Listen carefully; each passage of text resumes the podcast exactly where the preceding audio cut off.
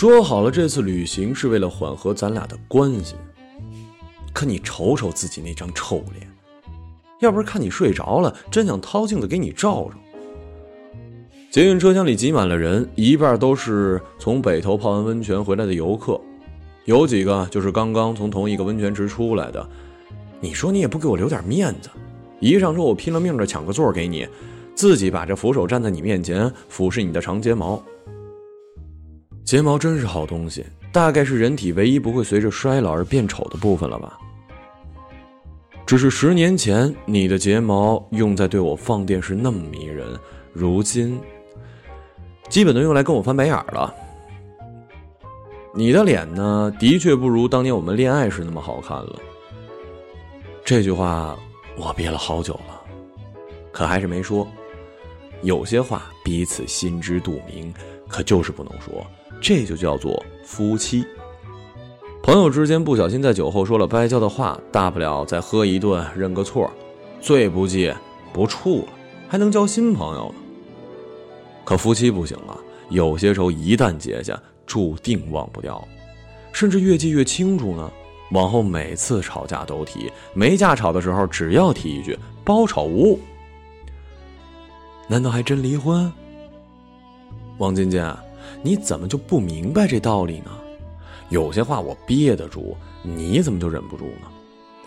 你自己数数，咱们俩今年吵过多少次架了？数不过来了吧？啊，不对。吵架最多的是去年，去年改冷战了，更恐怖。十年前我就跟你说过，你虽然爱笑呢，但你天生面相了，不笑的时候拒人千里。以前你假装跟我生气，板着一张脸，那算是冷艳，如今就只剩下冷酷了。我害怕呀，不是怕你啊，我一大男人怕女人，我怕的是尴尬。如此亲密的一对男女，心交心、肉贴肉的那种亲密，突然冷下来不说话，肉身还是形影不离，灵魂却要装作彼此抛弃，飞升到千里之外去了。那感觉比失眠还折磨人呢，闭眼睡不着，可又不能睁眼。所以我变得话越来越多，却被你嫌唠叨，说我都老大不小了，怎么还没一沉稳劲儿呢？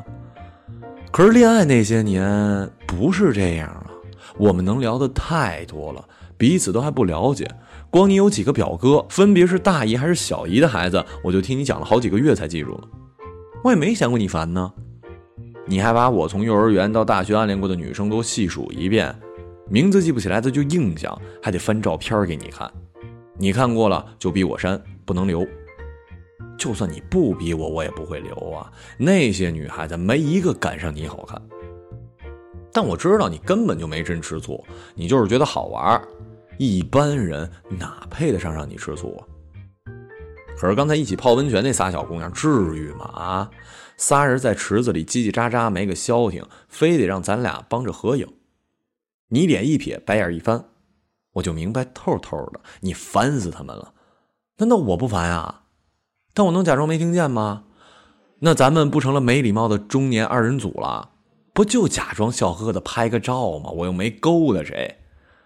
行，你不高兴，我哄你呗。我看你往池子里角落里一窝，凑上去捏你的小肚子。哎呀，说都快赶上我了，什么时候有第三个呀？你居然跟我翻脸了，还撩我一脸的硫磺水。哎，至于吗？至于吗？这玩笑要搁前几年，你早笑趴下几个来回了。犯得着吗？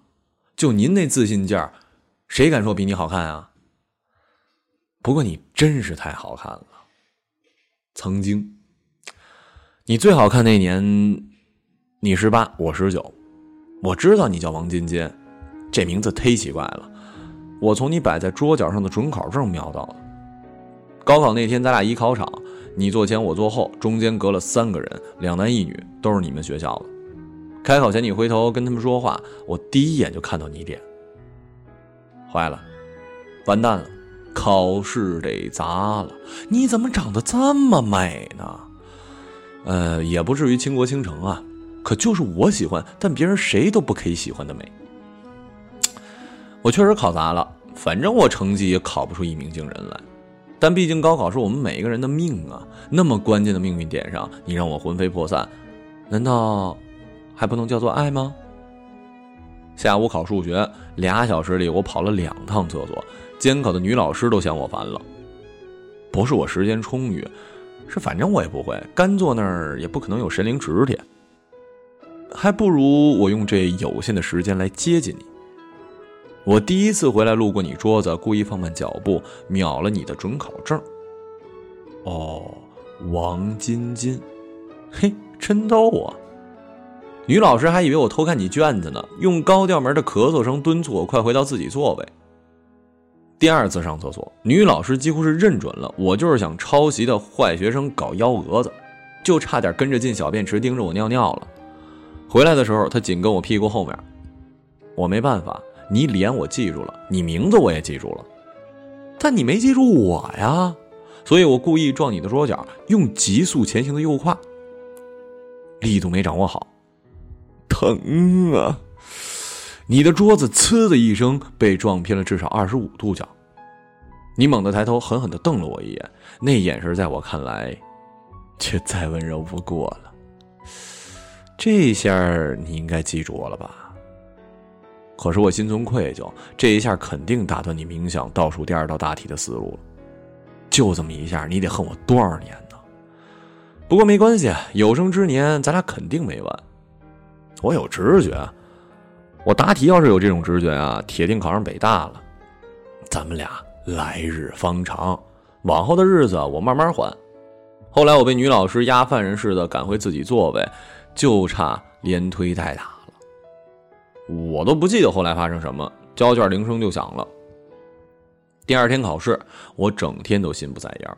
大概你前一天考的不满意，晚上没睡好，第二天一进考场差一点迟到，也没时间回头跟你身后的同学说话了。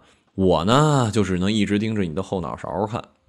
我想着中午休息的时候找你说说话，后来一想不成啊，下午还有门外语呢，万一乱了你心智咋办呢？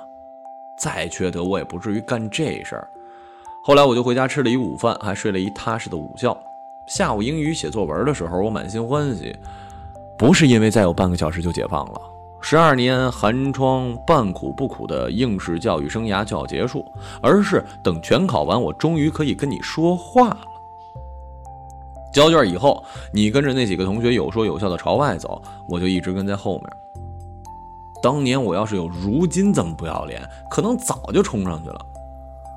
可我就这么跟着，伺机等没人的时候拦住你。当然了，我肯定管这叫邂逅啊。哪成想刚走出学校大门，你爸妈就在那儿迎着你。这下完了，冲都不敢冲了。你们一家三口打车走的，我自己骑车回家。上路我就想，完了完了完了完了，我可能就把你给弄丢了。我只知道你叫王晶晶，女的，好看，连你是哪中学的都不确定。那间考场里混着五个学校的学生呢。你十八，我十九那年，我第一次把你给弄丢了，一丢就是六年。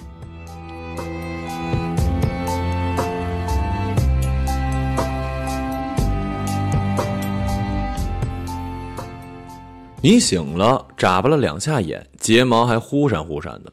车厢里的人渐渐去了一半，你的身边终于腾出一空位。平时你肯定拿包先把位子给霸了，再催促我坐下。但你这会儿还跟我置气呢，偏不说话，晾着我。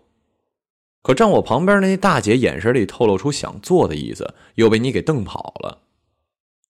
我让让你又不会死，假装把头扭过去不看你，屁股慢慢坐下去。我偷瞄到你的侧脸，轮廓还是那么清晰，从额头到鼻尖再到下巴，错落有致。如果不仔细看，不会发现你皮肤不如往日紧实了。这张脸呢，我摸了八年了，这期间应该没有别的男人摸过，再就是两个孩子摸过，但孩子懂什么？所以没人比我更了解。打从青青跟楚楚能够听懂话的那天，我就一直给他们灌输：你们的妈妈是全底下最漂亮的女人。他们也一直这么相信的。孩子们多天真美好啊，在他们心里，妈妈永远是大美人，爸爸永远是大力士。小房子也是大城堡，以为生活就这么会永远的继续下去。可是他们哪会知道啊？爸爸妈妈在一起多不容易，养活他们，还要他们快乐的成长是有多辛苦。但是我心甘情愿，他们是我跟你的孩子，长得都跟你一样好看。楚楚刚生出来的那半年，我经常半夜睡觉都能笑醒。一想到将来我女儿长大得有多好看，是既欣喜又惶恐。她将来要是能遇到一个像她爸这么死皮赖脸的男人就好了。要是遇见坏男人，得受多少伤害啊！毕竟男人长大以后变坏的是多数，毕竟他肯定出来的比他妈还漂亮。一想到这儿，我就忍不住想哭。你倒是没有产后抑郁，我有了。那段时光还是快乐呀！你在家休产假，我工作渐入正轨，两家老人抢着帮带孩子，为咱俩腾出不少的私人时间。居然享受了一段堪比刚恋爱时还甜蜜的二人时光。我开玩笑说：“你是不是产后雌性激素分泌旺盛，变特温柔啊？”你掐着我的肉体，说：“本来就温柔。”这就是开玩笑。你脾气其实挺大的，别人可能不知道，冤了你爸妈跟我。微博上那些鸡汤说。很多人在外人面前性格很好，往往把脾气留给了最亲近的人。嗯，说的不就是你吗？可你甜起来也真是腻死人呢，谁也不可能比我更深有体会。所以，当你性情大变之后，最无法接受的人也是我。你开始看什么都不顺眼了，是从你生青青以后，就给青青起小名这事儿，你就开始跟我闹不痛快。我说：“青青跟楚楚刚好凑一对儿，寓意干净明朗，不好吗？”你坚持说青青是弟弟，弟弟名字怎么能排在姐姐前面呢？你说的不是没道理，可是楚楚后面接什么呀？男孩子总不能小名叫动人吧，更不能叫可怜吧？然后你就开始怪我，为什么不在生楚楚的时候就把两个名字都想好？姐姐叫楚楚已经三年了，又不能因为配合弟弟再改名字。你就指责我没有先见之明。确实啊，我哪会想到咱们会有第二个孩子呢？我们在一起发生的一切，我今生都未曾料到。我突然想跟你说说话，可你又把眼睛闭上了，也不知道是真睡还是假寐。这些年呢，你总是不断的追问我，大学那几年我跟其他女朋友在一起，是不是心底一直忘不了你啊？我又不傻。女人问这种问题，当然是从一开始就想听男人撒谎了。所以我确实撒谎了。我说我爱着他们的时候，心里一直想的都是你。你此刻要是醒着，和和气气的跟我聊天，我可能真会跟你说实话。实话就是那几年我确实没忘了你，但只是偶尔想起，尤其是在看偶像剧或者言情小说的时候，我特别想你。感觉你就是我生命中那个被美化了的女主角。重点不在于你会出现我生命里几次，或者是否能与你携手终老，而是在于我曾经遇见你的时候，你美的不可方物，美的我爱的山崩地裂。就这点来说，其实我们的故事满足了。在你十八，我十九的那一年。我只恨身为男主角，你连我的名字都不知道。至于那几位女朋友嘛，我有没有真正爱过，谁也说不清。你以为人的一生能经历几次不可方物和山崩地裂呀？起码在第一次把你弄丢后的五年里，我就再没见过，也没感受过。当你第二次出现在我的生命里，叫我如何再去质疑命中注定这码事儿呢？连我们周遭所有人都信了。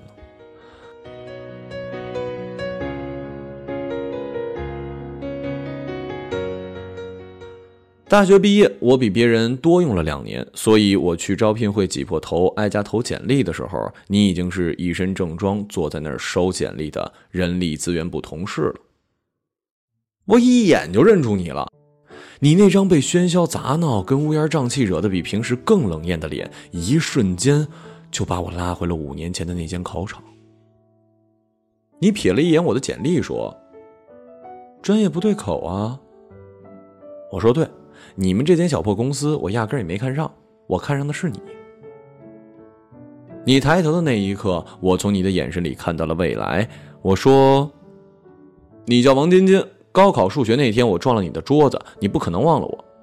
想不起来你就好好再想想。”他眼睛不转的说：“废话，数学倒数第二道大题我算错了，如果不差那八分，今天也不可能坐在这破地方收你的破简历了。”直到我们后来在一起，你也不承认你当时一眼就认出了我。招聘会结束之后没几天，你就辞职了。我早看出来你做的不开心了。反正我也没找到工作，就陪你一起回了趟老家。当然了，我是谎称回家办事儿。你已经找到了新工作，回家休养几天。我就是干赖在家里，天天被我爸妈数落。我主动约你吃饭，吃饭前你提出要我带你回当年的考场走走。那天周日，校园是空的，只有打瞌睡的门卫大爷。我们俩翻墙进去的，就你那副凌厉过大部分男孩子的身手，看了怎能不让我更爱呢？黄昏下漫步操场，你有点心不在焉不知道想谁呢。反正我是入戏了，仿佛我们从进中学校门的那天就认识，我们是在躲避着老师跟家长的隐秘校园情侣。只有我在脚下的这条红色塑胶跑道上奔跑着冲向终点时，你才敢正大光明的为我欢呼。那一刻，我真想牵你的手，但是没有，因为我怕你以为我第一次约你出来就要干点坏事儿，而且蓄谋已久，那是绝对不行的。六年都错过去了，还差这一时一刻了。那年我二十五，没钱，没社会地位，要啥没啥，可我还是爱你，我只能花时间。我有的也只有时间。你知道最让人难过的是什么吗？爱你，却还要假装漫不经心。要不是那年你过生日要去台湾找朋友玩，问我要不要一起，我真不知道自己该忍到什么时候。你邀请我出去玩，而且去那么远玩，说明心里当我不是一般朋友啊。至于接下来该做什么，我要是再不明白，那就是白痴了。当时我才刚找到工作，还实习期，就豁出老脸跟老板请了一个礼拜的假。你邀请我时口气是随意的，还叫我别勉强。我当然不能说我是费了多大劲儿才加急办下来入台证，请个假还差点跟公司撕破脸，到最后也是偷跑出来的。心想大不了卷铺盖走人。可惜最后还是没赶上跟你坐同一班飞机，你先到我后到。你说为了感谢我陪你在台湾的第一晚，你请我住。好在这句话是你发的短信，才不至于让你听到，甚至见到惶恐万分的我。请我住是什么意思呢？一间房还是两间房？要是一间是标间还是大床房？要是大床房，我该怎么领会意思？王健健。你不是说你几乎没有恋爱经验吗？难道是我看错你了？我倒不是什么道德卫士，可我的确对你是认真的。认真的意思你懂吗？就是哪怕我在被窝里辗转难眠、想念你的时候，出现的也只是你的面容，颈子以下的你，我从来都不需要。纠结是真的，惊喜也是真的，起码比你戒备我、讨厌我。强不是吗？可你这条短信还是发晚了，早在我订机票前就连同酒店一起订好了。本想着万一你以为我去不了了，最后直接在台北给你个惊喜，赖最后实在没稳住，说漏嘴了。那天的行程同样是去北头泡温泉，也是为什么这一趟又洗这里。俗不俗的，毕竟有一好寓意嘛。回到过去，重新开始。恋爱三年，结婚五年，八年的时间究竟有多少可以重新开始？有多少至死方休？咱俩谁都说不准。可咱俩都选择了再试一试，不是吗？八年前的温泉之旅，我都不敢正眼看你的身体，即便你的泳衣款式已经是包裹极其严实，我还是盯着水面说话。你一直说你在台湾的朋友明天好像临时出差，恐怕接待不了你。我竟然还追问，不是有两个朋友吗？一个出差了，另一个呢？你愣了一下，说两个都出差了，一个去南极，一个去北极。说完自己扑哧就笑了。天哪！我之前才说自己不是白痴，竟然没有理解，你是想说让我陪你走完这趟旅行？我心里知道自己该说什么。哦，那我把自己的那间酒店退了，改定跟你同一间。从北头回台北市的一路上，我的心一直砰砰跳，气都倒不顺。可你似乎又想起什么，反问我：“你确定吗？”我确定吗？我怎么知道？我连犹豫的时间都没有，车就过了我本该下去的那一站。我会心一笑，谁也没有再说话，一路安静的到了你住的酒店。我问前台还有空余房间吗？前台说没预定就真的没有了，抱歉。你又追问是否还有标间可以调换，前台说也没有。没办法呀，天意。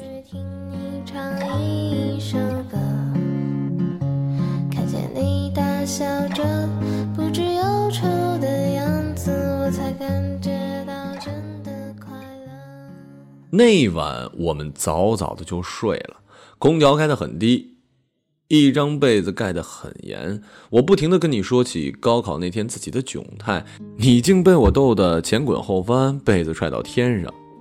你说我简直是神经病，我夸十八岁那年你真是美若天仙。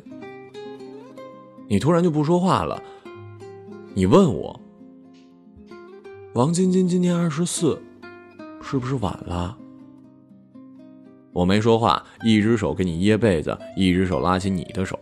你用两个人仅余的最后一只手，把空调的温度调到了最低，化解了整个房间的尴尬，然后一点一点蹭进我的怀里，再也没有说话。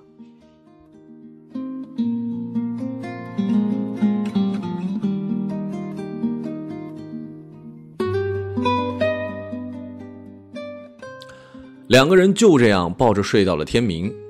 三年后，咱俩在婚礼的酒桌上被好朋友逼问，讲出来谁都不信，说我耍流氓还不承认，非逼我干掉大半瓶的红酒。酒我痛快的喝了，反正我也爱喝酒，但是屈打成招我是不肯定。他们不信归不信，可是他们谁又能懂呢？二十四岁时的你跟二十五岁时的我，触摸爱情的方式是那样的单纯又默契。你说，等青青跟楚楚长到二十四五岁，讲给他们听，他们能相信爸爸妈妈吗？等他们到二十四五岁，那时候的爱情又是什么样子啊？咱们俩结婚，多少人没料到啊？第一个就是我妈，她以为我跟你早晚也得分呢。我妈，你知道，刀子嘴，豆腐豆腐心的分对谁哈？对我是水豆腐，戳一下就稀烂。毕竟我爸没得早，他依赖我惯了。但凡我领个女朋友回来，他都觉得是来跟他抢儿子的。所以他对你们呢，就是冻豆腐心。嗯，确实硬了点说错了，呃，不是你们。我没有拿你跟前女友比的意思哈，我妈也没看出来我对你比对之前的女朋友有多大的差别，毕竟她岁数大了，她那年代爱情不长这样。我个性呢，她也全不了解，我藏得深。以前有个女朋友，每逢过节都来家里，还跟我一起住，最后还是分手。所以我妈才不明白了，怎么你一共才跟我回家三次，就吵吵着要结婚呢？一到这时候，我妈就开始惯性挑理了。但你可把他给难住了。论长相，漂亮；论家庭，书香门第，不好挑啊。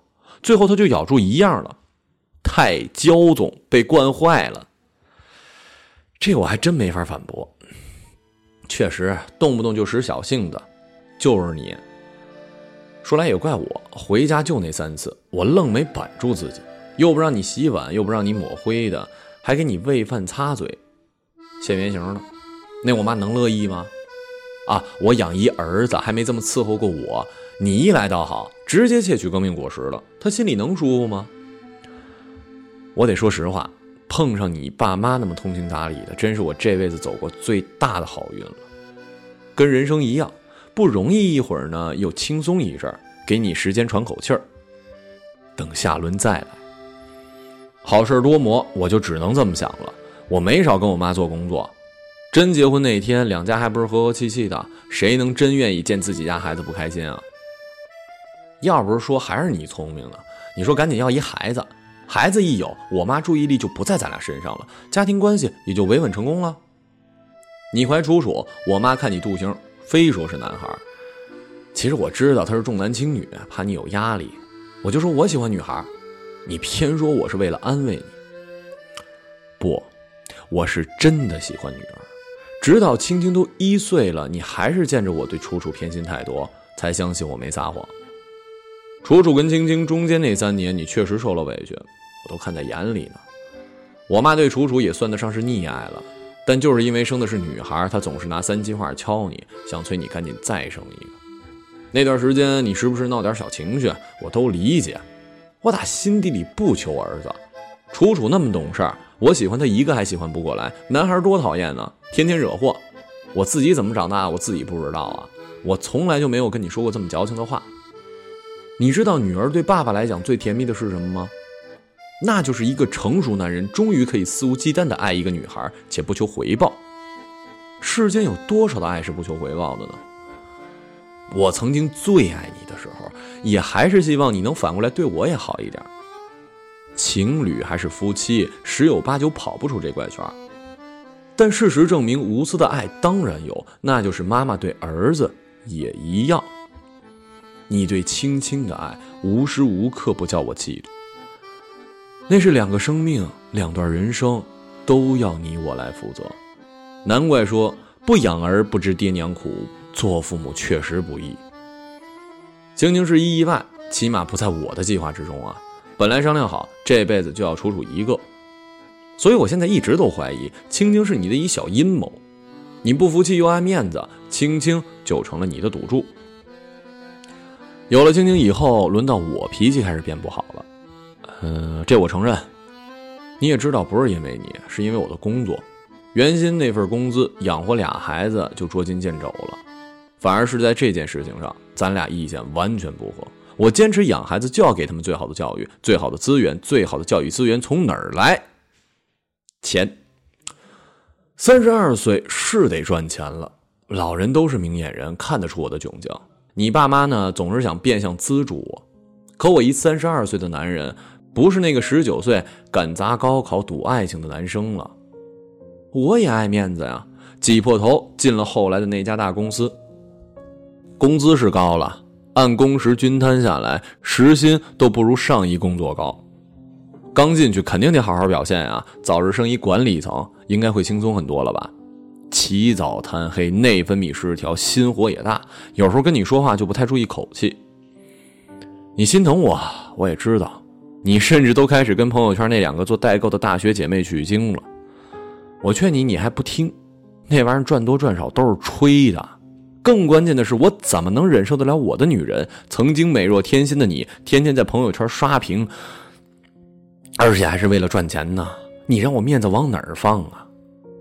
啊，对对对，你肯定骂我大男子主义，死要面子。没错，要不是因为这俩优点，当初我还真没本事把你娶回家。从那次吵架开始，咱们俩好像突然就累了，默契的进入了冷战模式，谁也不爱理谁。多少个深夜，我到家时你已经睡着，但我知道你没睡。我知道你想让我从背后抱住你。恋爱那几年，偶尔吵架都是这样抱抱就好了。可我再次伸出手，你却躲开，一个人贴在床边生闷气。我也是真的累呀，不知不觉就会睡着。睡着以后，你又把我推醒，一双大眼睛在黑暗中尖锐的跟我对视，始终一言不发。那种时刻，我常常会出神儿，想着要是咱们俩一直这么对视下去，把彼此看见自己的身体，俩人化作一个人，那该多好啊！其实你也累了，对不对？上班累，下班照顾孩子更累，想到周末要跟闺蜜聚会，又怕我挑理。最让你伤心的是，前一晚睡了就想好明天穿什么，结果打开衣柜试衣服才发现，曾经穿在自己身上最漂亮的那条连衣裙拉链才拉到一半就快喘不上气了。你的身材呢，确实比生孩子以前胖了一些，更别提跟你自己二十四岁甚至十八岁时候比了。可是王晶晶，你的睫毛还是那么长，眼睛还是那么大，在你被我偷看却没有在看我的时刻，你还是那个美若天仙的你啊！再后来半年里发生的事儿，我也不知道怎么说了。我升职了，嗯，虽然只是。小到基本可以忽略的微调，背后还是少不了一场接一场的应酬啊！咱们俩之间的一切矛盾都在那晚激化。我单独跟单身女上司吃饭的那天晚上，我瞒着你不是为了骗你。那女上司对我什么意思？我不是不知道，吃饭也只是简单的吃饭。我以为只要不让你知道就平安无事了，跟我为生活所做出的那些努力没什么两样。当然了，我确实也好奇你你是怎么知道的。总之那天吃完饭出来，你就在饭店门口等着我。可就算你不来，我也正要回家呢。但你来了，事情就完全不对劲儿了。我又没有任何理由跟底气去怪你。我确实没想过，这种跟八点档电视剧一样狗血的情节，竟然有一天会发生在我的身上。后来那一个月是怎么熬过去的，我到现在都心有余悸。虽然这么说，你肯定认为我不要脸。从小到大我就没有失眠过，你在我身边时睡得更熟。但那些个夜里，我躺在你身边如躺针毡，心里比身子更难受。只有半夜偷偷跑到沙发上，才能短暂的睡一会儿。睡着了也是噩梦连连。我瘦了，短短一个月，工作几年养出来的啤酒肚都不见了。你不说，可是你也瘦了，比我更厉害，甚至瘦回了二十四岁和十八岁的样子。但是身体的姿态完全不对。一个月后，你又能穿上那条最美的连衣裙儿，你去参加你的大学同学聚会。你已经好几年没去过同学聚会了。于是我当晚早早请假，把青青跟楚楚送到我妈那儿，然后回家煮了解酒汤，弄几道小菜，等你回来饿了的时候吃。参加同学聚会，只见过喝醉的，哪见过吃饱的呀？我想我应该去接你，我想你也许会喝很多的酒。然后，我就在饭店门口看见你跟一个男人拥抱告别。我知道你在那之前就看到我了，你的眼睛在转动时睫毛从来不撒谎。他开车来的是好车，看得出他也喝多了，在等代驾。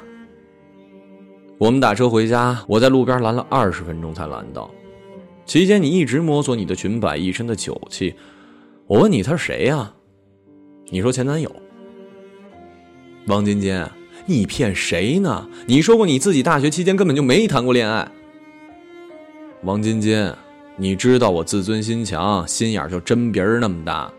王晶晶，你是故意的。更可恶的是，你不喝我煮的汤，不吃我弄的小菜儿，在家发现孩子没在家，居然大半夜跑去我妈家把孩子接回来了。楚楚才几岁啊？你居然醉醺醺的坐在床边。当着我的面问，更喜欢爸爸还是妈妈？更愿意跟谁生活在一起？就算你为了威胁我，也用不着这么过分吧？王晶晶，我真的没办法了，我拿我自己没办法了。王晶晶，我们被困在这节曾经载满甜蜜的车厢里了。王晶晶。我是不是要再一次把你弄丢了呢？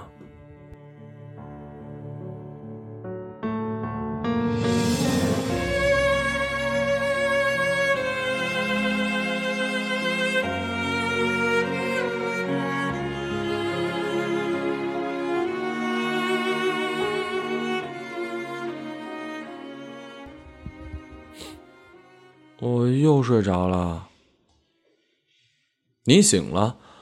你不会撒谎的长睫毛告诉我，你真的睡着了。啊，睡了好久呢。我看着捷运车厢里的电子报站牌说：“刚刚我不应该跟你闹情绪。”我不记得了。你好像坐过站了。啊啊！你订的那间酒店。不是应该在好几站前就下车吗？好像是啊。现在怎么办啊？我下站下车，再坐回去。要不然，我跟你去你订的那间酒店，问问有没有空房吧。你会心的笑了，我也跟着笑了。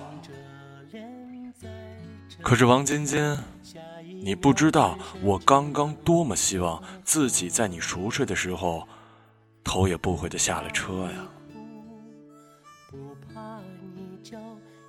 王晶晶，你今年二十四岁，你美若天仙，你美若天仙，你美若天仙。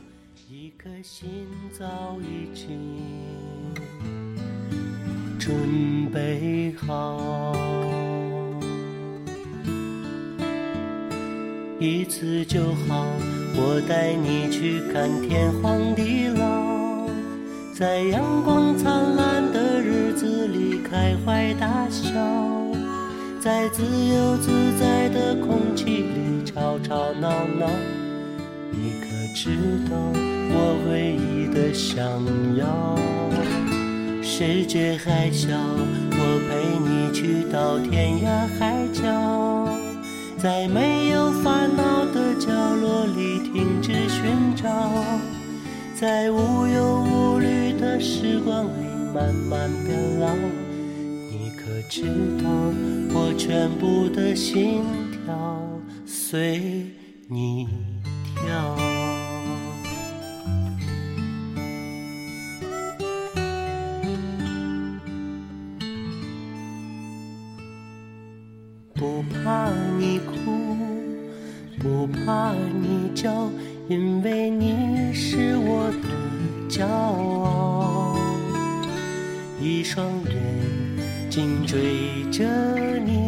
乱跑，一颗心早已经准备好。一次就好。我带你去看天荒地老，在阳光灿烂的日子里开怀大笑，在自由自在的空气里吵吵闹闹。可知道我唯一的想要？世界还小，我陪你去到天涯海角。在没有烦恼的角落里停止寻找，在无忧无虑的时光里慢慢变老。你可知道，我全部的心跳随你叫